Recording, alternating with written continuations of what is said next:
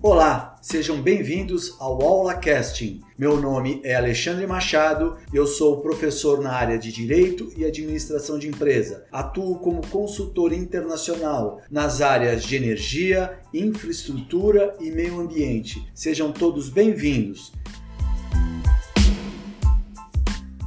4, conversaremos sobre o direito do trabalho e terminais offshore destacando as suas principais características e diferenças apresentadas ao direito coletivo, além da operacionalização da mão de obra pelos sindicatos e intermediários, além de sua precarização pelas cooperativas neste segmento. Nesse mesmo sentido, será explorado as condições de trabalho e riscos operacionais a bordo das unidades marítimas, além dos principais fatores psicossomáticos desses trabalhadores. Por fim, se discutirá a importância do acordo coletivo de trabalho, além das possibilidades de operacionalização de contratos no Brasil e no exterior.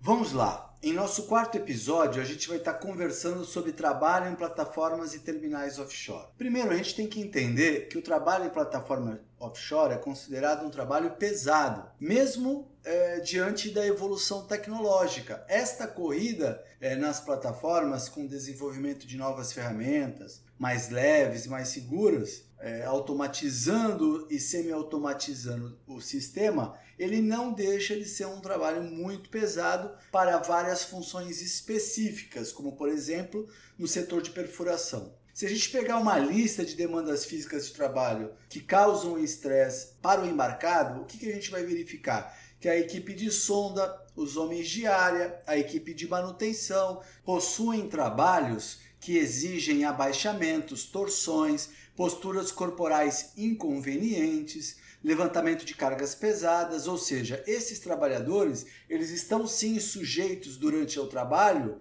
né, a riscos exponenciais de acidentes. Mesmo tratando-se de um trabalho coletivo, ou seja, eu tenho diversas equipes na unidade, a construção e manutenção de um poço normalmente ela tem uma programação bastante rígida, um planejamento operacional e tem as fases que vão ser divididas essas operações, que vão se subdividir por sua vez em diversas tarefas e diversos passos. Cada passo dessas tarefas, na maioria das vezes, são ações simultâneas com essas equipes, né? com diversos homens e maquinários, podendo sim aumentar o risco de acidentes. E esses passos dessas tarefas e dessas operações, nas várias áreas simultâneas, aumentam cada vez mais a disposição de recursos e redu acaba reduzindo, de certa forma, os espaços operacionais para esse trabalho. Então, a eficiência operacional e a segurança da unidade está colocada dentro destas equipes, dessa operacionalização coletiva. Então vai depender muito da quantidade e da qualidade da coordenação de todo o esforço coletivo. Um bom planejamento operacional acaba o que comunicando um bom espírito de equipe, que é fundamental para a operação offshore. Esse espírito de equipe ele tem sido apontado como um dos fatores mais relevantes e importantes quando da contratação destes trabalhadores. Eu tenho que pensar, pessoal, que no alto mar o trabalho em alto mar ele vai impor é, tensões adicionais decorrentes do próprio confinamento, de um estilo de vida bimodal com ciclos de afastamento da família e da vida social urbana grandes e uma criação de uma expectativa compensatória para financeira, lógico, para esses sacrifícios realizados sem fim, ou seja, é um negócio bastante complexo, diferente do que seria aquele trabalho dentro de uma unidade é, empresarial, de uma planta empresarial, como normalmente a gente o conhece. Vários fatores psicossomáticos podem ser aferidos, podem ser agregados a esse trabalhador. Normalmente eles vão se referir a interações desse trabalhador com as diversas ofertas e demandas desse ambiente de trabalho em relação às suas próprias capacidades, expectativas e necessidades, gerando um nível muito mais amplo de costume, cultura e condições de vida. Então pode sim afetar esse estilo bimodal afastado deveras é, da costa, né? em determinadas unidades eu não consigo ver terra, eu tenho mar por todos os lados e muitas vezes em condições hostis de vento, ondas e etc., que podem sim mexer com esse lado psicossomático deste trabalhador. Algo que chama bastante atenção é esse esforço que o trabalhador em plataformas, é, em unidades marítimas, ele despende para ressincronização desses ritmos biológicos a cada variação é, de vigília de sono. Ele vai gerar um desgaste adicional, que vai gerar um desgaste adicional acumulativo. Então, é, esse trabalhador em turnos, ele pode sim sofrer uma, uma afetação na sua saúde física, psicológica, no seu bem-estar geral, que vai refletir de certa forma em seu relacionamento familiar e social, ou seja, na sua eficiência ao trabalho.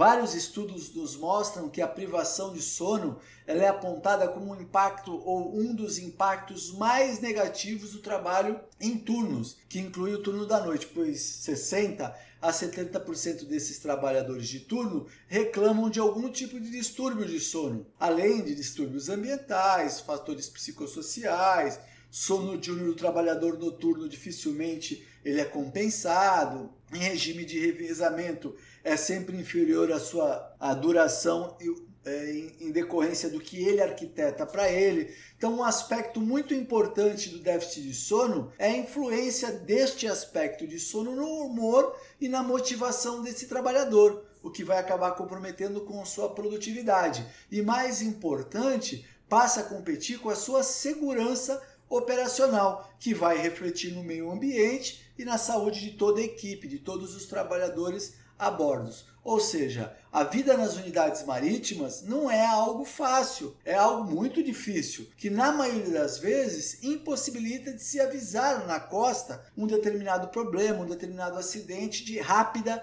resposta. Eu vou ter um time para poder fazer a retirada desse trabalhador do confinamento. Então, só por ele saber que ele está confinado, isolado por todos os lados do mar, isso acaba fornecendo um fator a mais que vai favorecer o quê? Um maior enfrentamento dessas atividades de trabalho rotineiras. Então, eu tenho que repensar na questão da contratação que essa seleção realizada na prática só vai sobreviver os melhores. O significado passa a ser religioso desse trabalhador em plataforma. É o dever obrigacional, moral, de não furar com o outro que vai estar entrando na escala.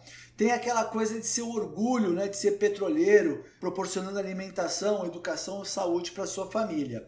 Além do, dos relacionamentos interpessoais de boa qualidade que ele acaba desenvolvendo dentro das unidades marítimas, o suporte da família social é fundamental para que eles tenham uma, uma passagem tranquila por essa operacionalização de trabalho nas unidades marítimas. A percepção da importância de suas tarefas é muito importante, o espírito de corpo que é desenvolvido devido à baixa rotatividade. Eu tenho que lembrar que é um ativo muito caro. Muitos dos embarques, quando estão longe da costa, são feitos por aeronaves, por helicópteros, que possuem um custo elevadíssimo. Então eu tenho que diminuir o número de viagens para poder atender. Então eu aumento, de certa forma, o tempo de confinamento. As melhores condições salariais, apesar dos baixos valores absolutos, desse costuma ser um atrativo. Por que baixo valor absoluto? Porque o piso nem sempre é muito alto, mas se ele não trabalhar, ele não tem os diversos benefícios que são muito acima do mercado convencional. Porém, gente, é uma atividade de extremo risco. Então eu tenho risco de acidentes por quedas e impactos com, com ferramentas, projéteis lançados, acidentes por explosão no poço ou algum sistema da plataforma, risco de acidentes por manipulação de substâncias perigosas, adoecer pós um vazamento de gás, poeira, algum tipo de líquido tóxico, posso adquirir diversas doenças é, e diversos sintomas a bordo dessas unidades marítimas? Posso, desde uma simples gripe, uma cefaleia, lombalgia, azia, gastrite, ou seja, eu não estou imune a essas doenças convencionais, mais as doenças que são geradas pelo estresse do próprio confinamento. Então, eu sou muito bem remunerado, se eu trabalhar, sou, costumo ser muito bem remunerado. Porém, um lado negativo é que eu estou é, exposto a um estresse muito maior quando comparado com o trabalhador convencional. Ah, então é tranquilo, ele deve ter muitos mais direitos que os trabalhadores em termos de noções gerais. Mais ou menos, gente. Nas plataformas offshore, o trabalho é contratual. Né? Eu fecho um contrato de trabalho por um determinado período. Esse trabalho ele é em turnos, ele é obrigatório por é, razões econômicas, como eu já havia dito, né? os ativos são de grande valor e o custo operacional de transporte é muito elevado. Então, por razões puramente logísticas e escassez de vagas a bordo, né, falta de camarote, é, condição de limitação para salvatagem, por algumas características de processos, né, algumas fases da construção de um poço, é, é, eu preciso de uma brevidade maior. Aí sim eu posso ter uma, um flotel, né? uma unidade agrupada, aquela unidade marítima que serve de hotel, para eu ter uma maior quantidade de trabalhadores para poder aumentar o processo. Isso também é possível, mas não é normal. Eu tenho ainda o próprio interesse dos trabalhadores, porque eles preferem as jornadas estendidas e a permanência a bordo por um tempo um pouco maior do que ficar fazendo as viagens diárias de helicóptero, o que vai gerar um bônus econômico maior para esse indivíduo. Bom, no Brasil, como é que é tratado os direitos e deveres do trabalhador offshore? Na Lei 5.811 de 1972, foi revisada pela 7.855 de 1989, ela dispõe sobre o regime de trabalho desses empregados de atividades de exploração e perfuração e produção, além do refinamento de petróleo. Eu tenho ainda a NR30, a portaria número 34 de 2002, que cuida dos serviços aquaviários. Eu tenho o anexo 2 da NR30, que cuida da segurança e saúde em plataformas offshore. Tem o decreto 2490 de 98 que cuida das cooperativas de trabalho, entre outros. Eu tenho até de certa forma uma legislação um pouco mais abrangente quando comparada. Porém, o que vai definir mesmo os cuidados, os valores agregados que esse trabalhador vai ter de diferencial, ele vai estar ajustado no acordo coletivo realizado com o sindicato. Esse acordo a gente vai discutir daqui a pouquinho, mais no final da nossa aula. Vale dizer que quanto ao regime de trabalho, ele normalmente ele é regulado é, pelo acordo coletivo, mas eu tenho algumas regras gerais que podem ser ditas que a própria lei nos, nos dá um norte, nos orienta. Por exemplo, os turnos nas instalações petrolíferas offshore nas unidades de perfuração marítima, em particular, eles possuem jornadas estendidas de 12 ou mais horas por dia. Vai depender o que o acordo coletivo fechar. O rodízio é de baixa velocidade, né, de baixa rotação, ou seja,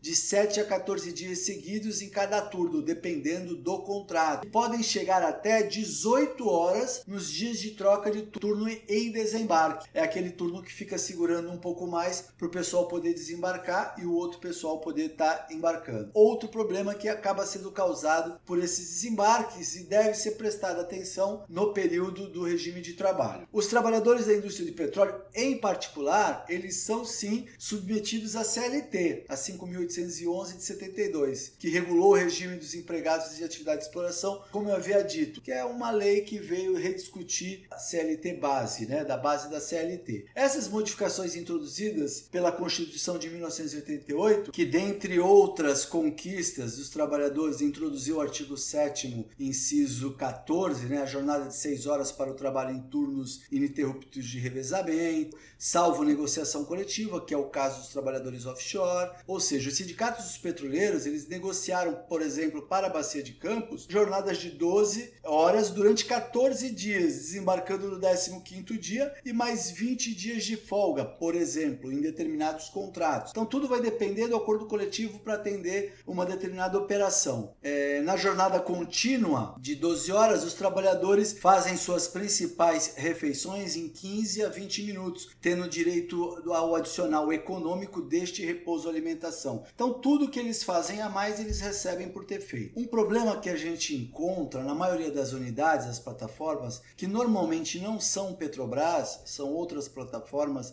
às vezes nem mesmo plataformas internacionais, são plataformas menores, é, operadas por empresas menores, até empresas brasileiras ou sul-americanas, que algumas não cumprem a legislação quanto ao regime de trabalho. Lógico, lá do artigo 7, inciso 14, é quase que impossível e acaba superando o próprio acordo coletivo, que estabelece o trabalho de turnos semanal de 33 horas e 36 minutos. Ou seja, essas plataformas privadas, elas passam a adotar algumas regimes de 14 dias para 14 dias para brasileiros e 28 e 28 dias para trabalhadores estrangeiros. Tem que sem que isso tenha sido conversado, negociado coletivamente com os sindicatos. Em alguns casos, sem nenhuma compensação financeira real a mais para esses trabalhadores. Então, tem que se observar sim o contrato de trabalho. E eu estou tendo uma precarização dessa mão de obra muito grande ultimamente. As cooperativas de trabalho offshore são as campeãs dessa precarização das relações trabalhistas, pois além de receber salários inferiores, esses empregados contratados por elas mesmas, né, diretamente por essas empresas, são associados eh, que não têm direito a férias, nem plano de saúde, nem a previdência privada. E alguns trabalham na folga de outras unidades marítimas, muito por falta de mão de obra. Então, esse é um aspecto que deve ser observado para evitar a precarização desse trabalho nas unidades marítimas. Então, resumidamente, como é que ficaria a legislação nacional. Em regra, a jornada do trabalhador a bordo de navios e plataformas é de 8 horas diárias, possibilitando a extensão para 12 horas. É 12 horas, em se tratando de atividades de exploração, perfuração, produção e transferência de petróleo em áreas terrestres distantes e difícil acesso. Nos termos lá do artigo 2 da Lei 5.811 de 72 ainda. A jornada diária de 12 horas também poderá ser permitida, se prevista em acordo de convenção coletiva do trabalho, como a gente vai ver, é, as convenções que a gente vai anotar, todas têm essa cláusula, é, baseada no artigo 59 da CLT. Para os trabalhadores em jornadas diárias de 8 horas é devido um repouso de 24 consecutivas para três turnos trabalhados. E para os trabalhadores de jornada de 12 horas é devido a um repouso de 24 horas consecutivas para cada turno trabalhado. O limite de dias embarcado e folgas após o embarque ele é bastante relativo, porque ele depende de, uma, de, um, de um outro trabalhador vir é, cobrir o trabalhador que está saindo, né, o espelho dele, como a gente chama. Então, o artigo 8 da Lei 5.811 de 72, além dele, dele determinar que o período máximo é, de dias embarcados ou das sondas é de 15 dias consecutivos, devido igual folga de 15 dias imediatamente após o desembarque. A gente sabe que muitas vezes esse período não é respeitado na prática. Mas, se não for, ele é remunerado por esse excesso. Importa ressaltar que algumas das convenções coletivas, grande maioria delas, prevêem a jornada de 14 por 21, ou seja, 14 dias embarcados por 21 dias de folga. Tudo vai depender da fase da exploração é, do upstream que eu vou estar tá, é, trabalhando. A Constituição Federal, apesar de no artigo 17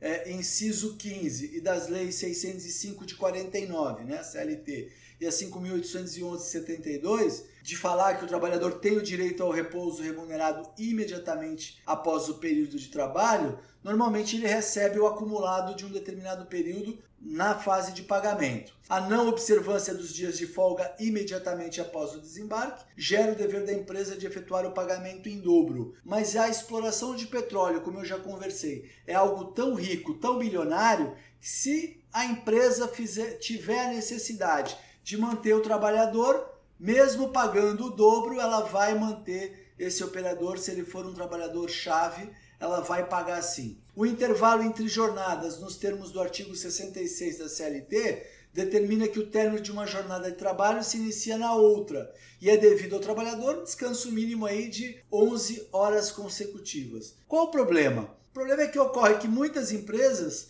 por sujeitar o trabalhador a realizar horas extras após a jornada regular de trabalho, não observa esse período de descanso e acaba pagando. Nesse caso, o intervalo interjornadas mínimos de 11 horas gera o dever de pagar a integralidade das horas que foram suprimidas como extra, acrescidas de adicional, conforme dispõe a orientação jurisprudencial 355 SD1 do TST. Então vejam, eu tenho toda uma legislação já mais amarrada. Quanto ao adicional de periculosidade e insalubridade, esses trabalhadores que laboram a bordo dos navios, né, eles têm um adicional sim de insalubridade e de periculosidade. em decorrência da exposição e contato permanente do trabalhador, como um fator de risco inflamável, por exemplo, aí a periculosidade, nos termos do artigo 193 é, da CLT. Por outro lado, ele também tem o adicional de insalubridade, devido que ele está exposto de certa forma, de,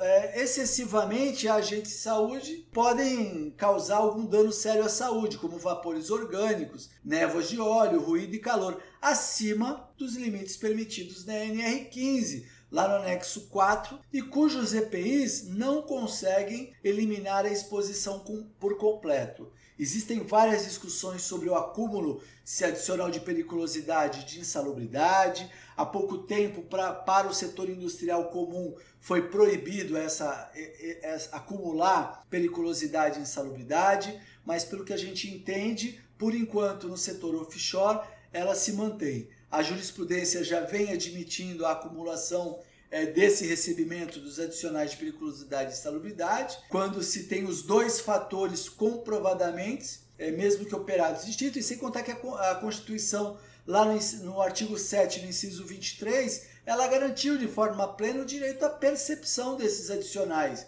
de periculosidade, insalubridade e penosidade, sem que fosse feito o quê? Ela não falou, não fez nenhuma ressalva quanto à vedação da acumulação desses respectivos adicionais. Assim, vai se fazer necessário sempre o quê? Uma análise meticulosa, de cada caso concreto para averiguar se esses agentes de risco que esse trabalhador está exposto tanto à insalubridade quanto à periculosidade, para poder fazer essa percepção desses adicionais. Em caso de necessidade de ajuizamento de ação trabalhista, entra-se com uma ação para garantir esse adicional acumulativo, né? Mas é necessário, sim, vai ser sempre necessário a realização de uma perícia técnica no local do trabalho nos termos do 195 da CLT. Um outro, um outro é, ganho que chama bastante atenção e enche os olhos é o adicional de sobreaviso. Se a empresa precisa manter um contato com o empregador para resolver problemas emergenciais no offshore,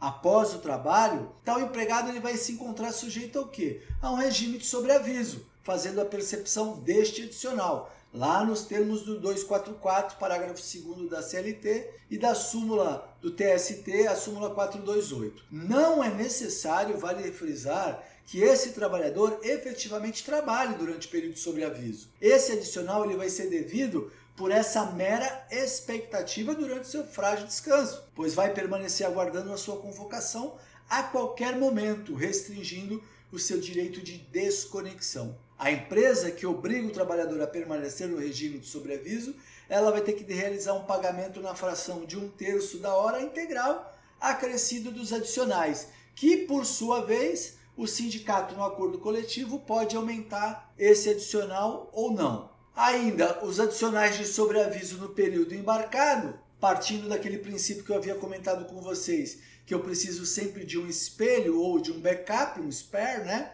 o sparrer, né, o profissional deve ter o seu espelho que vai fazer a rendição desse trabalhador durante o período de descanso, mantendo a atividade ininterrupta. Né? Esse ciclo não pode parar de pesquisa e de exploração. Bom, o que, que acaba ocorrendo muitas vezes? Que esse trabalhador é, que vai embarcar sem um SPAR, vai embarcar sozinho, ele muitas vezes aciona o empregado após o término da jornada do trabalho para resolver um problema emergencial lá na embarcação, por algum motivo. Nesse caso, vai ser sim, devido a esse trabalhador, o recebimento do adicional de sobreaviso durante o período embarcado, após a jornada de trabalho. Ou seja, ele vai receber um pouco a mais por estar cumprindo esse sobreaviso. Esse adicional de sobreaviso ele também é válido para o trabalhador desembarcado, então durante o período de desembarque, no momento de folga do trabalhador, é possível que ele seja chamado pela empresa através de uma ligação telefônica, e-mail para realizar o quê? Um embarque emergencial, para cobrir alguém. Em alguns casos, quando isso ocorre, a empresa acaba proibindo o trabalhador de sair da cidade durante aquele período de folga, pela necessidade de embarcar aquele indivíduo a qualquer momento. Nesse caso, eu vou dever a esse trabalhador uma percepção adicional de sobreaviso durante o período de folga, visto que a sua liberdade de locomoção também foi eh, restringida. Né? Então vejam quantos adicionais a gente tem. E no diturno, diferente do que a Constituição diz, Aquele empregado que trabalha embarcado em período noturno, que vai cumprir turno, compreendido entre as 22 horas de um dia e as 5 horas do dia seguinte, vai ser devido ao adicional noturno para esse cara, né? Tendo a sua remuneração um acrescimento de 20% nos termos do artigo 73, parágrafo 2 da CLT, sendo que a hora noturna é reduzida a cada uma hora e computada 52 minutos e 30 segundos, nos termos do 73, é, parágrafo 1 da CLT. Importante que chama nossa atenção no caso específico do offshore que cumprida a jornada de trabalho integralmente no período noturno e sendo esta reestabelecida para o período diurno, também é devido adicional de turno pelas horas trabalhadas após as 5 horas, segundo a súmula 60 do TST. Ou seja, o trabalhador cumpre a escala embarcado é, das 18 às 6 da manhã do dia seguinte e devido ao recebimento adicional do turno das 22 às 6 horas. Algumas convenções e acordos coletivos ainda né, da categoria prevê o pagamento ainda de um adicional na fração de 35%, ou seja, a outra era de 20% e aqui de 35%. A outra ia até às 5 da manhã, essa vai até às 6 horas da manhã. A outra se iniciava às 22, essa se inicia às 18 horas. Ou seja, o cara acaba ganhando bem mais por esse adicional é, noturno. Vejam que é fértil, economicamente falando, o trabalho em plataforma. Por isso que muitos que se adaptam, que conseguem ter uma vida frutífera socialmente é, no tempo que ele está em terra e no tempo que ele está embarcado, ele se mantém por muitos anos. Por quê? Porque é uma remuneração realmente diferenciada para esses trabalhadores. Um fato que é muito comum no setor offshore é o trabalhador brasileiro que é transferido para o exterior. Aí eu fico sob o amparo da Lei 7.064 de 82, que regula a situação de, dos empregados transferidos ou contratados do Brasil para prestar serviço no exterior, sem prejuízo da aplicação da lei local de prestação de serviços. É garantida a aplicação da lei trabalhista brasileira no conjunto das normas em relação a cada matéria. Na prática, a gente sabe que, sendo que possível, é melhor encerrar o, o, contrato aqui e iniciar um contrato lá. Economicamente é mais vantajoso para o trabalhador. Mas às vezes o cara está muito tempo num setor, numa empresa, ele não vai abrir mão do contrato inicial dele. Ou seja, então eu tenho essa lei regula que tem que ser feito. Por exemplo, na questão de salário, ele será obrigatoriamente estipulado em moeda sempre nacional, sob pena de ser considerado não pago, nos termos do artigo 5 da Lei 7.064 de 82 e do 463, parágrafo único da CLT. O trabalhador transferido, por exemplo, terá direito ao recebimento de adicional transferência, fundo de garantia por tempo de serviço e seguridade social, despesas de retorno ao Brasil, exceto quando o empregado é, é, der justa causa ao término do contrato, né? pedir as contas ou cometeu justa causa. Seguro de vida, assistência médica é, e social gratuita. Após dois anos de trabalho no exterior, o trabalhador poderá gozar de férias anuais no Brasil, com o custeio de viagens a cargo da empresa. É um benefício bastante satisfatório. Para a contratação de direta de cidadãos brasileiros para prestar serviços exterior, vai ser exigida uma autorização do Ministério do Trabalho, sob pena de caracterização de crime de aliciamento de mão de obra mediante fraude, nos termos do artigo 206 do Código Penal. Esta autorização é regulada pela Portaria 21 de 2006 do Ministério do Trabalho. A autorização será necessariamente concedida a essa empresa brasileira que participe de pelo menos 5% do capital da empresa estrangeira, ou vice-versa, era o caso das, das empresas que iam fazer obras no exterior, como a, a Camargo Correia, o Odebrecht e etc. É, vale só lembrar né, que essa empresa brasileira ela será é, responsável solidariamente na relação trabalhista e os créditos trabalhistas desse empregado, ou seja, respondendo inclusive aqui no Brasil. Por fim, vale dizer que não é exaustivo é, essas colocações legais. Eu sempre vou ter o acordo coletivo, a convenção coletiva, qual a empresa se filiou, direcionando aí que seria mais satisfatório para o trabalhador brasileiro. Na sequência, eu tenho algumas jurisprudências e emendas é, de direito trabalhista aplicados ao petróleo, quanto ao salário em moeda estrangeira e conversão,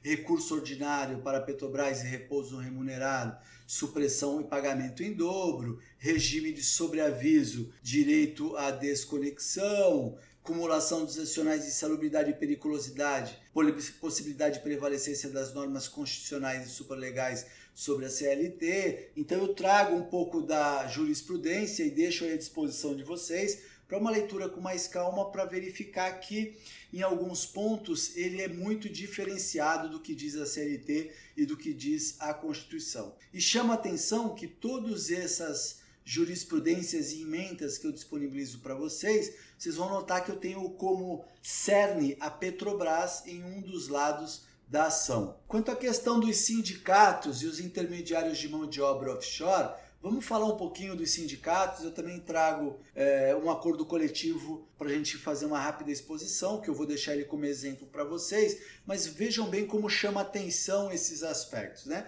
Bom, na área offshore da Bacia de Campos, por exemplo, é, é, o, é o case que eu trago para vocês, eu tenho o Sindicato dos Petroleiros Norte Fluminense, eu tenho o Sindicato dos Trabalhadores Offshore, eu tenho o Sindicato dos Trabalhadores de Pintura e Construção Civil, eu tenho o Sindicato de Hotelaria e tenho o Sindicato de Metalúrgicos de Macaé. Atualmente, a atuação do sindicato brasileiro, mais, desses sindicatos mais avançados, ocorre sempre em três níveis. Primeiro no tradicional, da luta pelo emprego, salário, né? naquela ligação trabalhador, empresa e governo. Tem um segundo nível que vai estar trabalhando internamente, ou seja, na base, onde procura vai conquistar comissões, cipas, cipas combativas dentro das empresas. E no terceiro nível mais amplo, onde é o conceito de sindicato cidadão. O que a gente tem visto na prática é que alguns sindicatos, infelizmente, se perderam um pouquinho nesse caminho e começaram a se confundir a brigar entre eles mesmos. Por quê? Tendo em vista que eu tenho um alto valor agregado desses trabalhadores, crescem o olho dos sindicatos, aumenta o interesse por agregar esses trabalhadores. Então tentam de forma exponencial atrair esses trabalhadores através de acordo coletivo de trabalhos mais satisfatórios. O acordo que eu trago como exemplo para vocês é o acordo coletivo do sindicato offshore para atender aí 2017 até 2019. Então tem cláusula de vigência base, tem cláusula de abrangência. Eu destaco que esse contrato, né, esse, esse acordo coletivo, ele foi feito exclusivamente com a BW Offshore do Brasil LTDA específico para atender este segmento. E trago algumas cláusulas que chamam mais atenção. Por exemplo, na cláusula terceira de reajuste salarial, 1 do 9 de 2017 a 31 do 8 de 2018, ele fala lá do aumento de 5% incidente no salário base praticado de agosto. E o que a empresa se compromete, o que ela autoriza é, no pagamento e etc. Quando eu entro nas vigências das cláusulas adicionais e benefícios, eu tenho um adicional de periculosidade de 30%, adicional de turno de 26%, adicional de hora extra de 32,5%, hora jornada de 41,60%. Ou seja, eu tenho um adicional para turnos de 14 por 14 de 130,10%. Vocês não vão ver isso em nenhum outro acordo coletivo que não seja do segmento offshore. Outro ponto que chama a atenção é o embarque eventual, por exemplo, adicional de periculosidade, 30%, adicional de sobreaviso, mais 20% do salário. As horas extras, mesma coisa, 100%, quando trabalhadas aos sábados, domingos e feriados, aplicando-se o divisor de 220, com adicional serão pagas adicional de 50%. As horas extras dos trabalhadores offshore, quando não compensadas com folgas correspondentes, o que quase nunca acontece, serão pagas com adicional de 50% quando trabalhada de segunda a sexta-feira e 100% quando trabalhada sábados, domingos e feriados, aplicando o divisor de 220. Então eu tenho uma ampliação bastante satisfatória. As horas trabalhadores offshore serão pagas com adicional de 100%, aplicando-se o divisor de 180 também. Salário base mais adicional dividido por 30 vai dar o valor do dia vezes o número de dias é, trabalhados por esse trabalhador. Salário base mais adicional dividido por 30, valor do dia mais os dias não folgados vezes 2 para esse trabalhador. Apresenta ainda um auxílio alimentação no valor de 550 reais, sem, sem considerar como natureza salarial, sendo do mês de dezembro dobrado, R$ 1.100. Ainda fornece ticket de refeição diário correspondente a 42 reais, vinculados ao PAT, bem como cartão de alimentação no valor de 550 reais, ambos sem ônus para o empregado, sendo em dezembro o cartão de alimentação é de 1.100, é o dobro. Auxílio saúde e auxílio odontológico, né? ajuda de custo ainda mais de 330 reais para todos os empregados, independente da distância do local de embarque para o trabalhador offshore, ou seja, sim ou não, ele vai ganhar esses 330 reais também. Então vejam que é bastante interessante o acordo coletivo.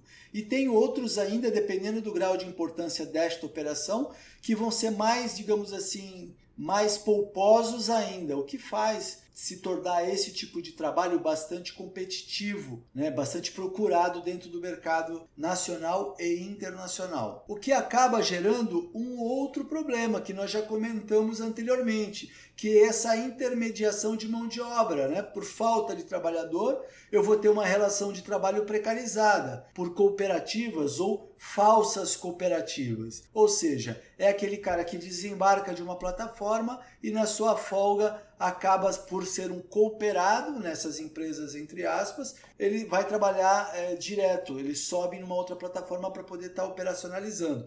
Eles vão receber salários inferiores do que as empresas que contratam diretamente, pagam plano de saúde apenas para o trabalhador, não inclui a família, não respeitam o regime de 14 horas de trabalho por 14 de folga, algumas vezes embarcam de uma plataforma e já sobe outra, não investem em treinamento, embarcam novatos sem a menor preparação, apresentam alta rotatividade, pois dispõem de meios de retenção de mão de obra, porque não há trabalhador suficiente. O último levantamento mostrava um vácuo de quase 220 mil trabalhadores especializados no setor. E com esses novos blocos sendo leiloados, essas novas rodadas, existe sim uma tendência de se necessitar cada vez mais de mão de obra, cabendo né, a municípios, estados e União fazer, buscar essa capacitação junto às empresas, aos órgãos formadores, para melhorar cada vez mais as regiões que vão receber essas unidades marítimas. Essa seria uma proposta bastante interessante aqui para a Baixada Santista. Não é isso? Pensar na região metropolitana no atendimento dessas novas unidades marítimas que vão estar operando na Bacia de Santos. Para isso, eu preciso de uma legislação mais protetiva quanto ao trabalhador, na proteção do trabalhador, preciso de uma legislação que atenda às pequenas e médias empresas, que tragam benefícios e estimulem a formação de mão de obra, para que a gente consiga reter a mão de obra aqui na região. Bom, de uma forma geral era isso que a gente tinha previsto para a aula de hoje. Eu acredito que deu para ter um parâmetro que a condição de trabalho ela é muito, muito boa, economicamente falando, dentro das unidades marítimas eu deixo aí as principais referências, a legislação aplicada para vocês, assim como os meus contatos ao final da, da nossa aula e do nosso material didático. Paz e bem a todos e se cuidem com o coronavírus. Dúvidas escrevam, logo mais eu estou liberando um quiz para a gente estar tá respondendo assuntos referentes à nossa aula de hoje.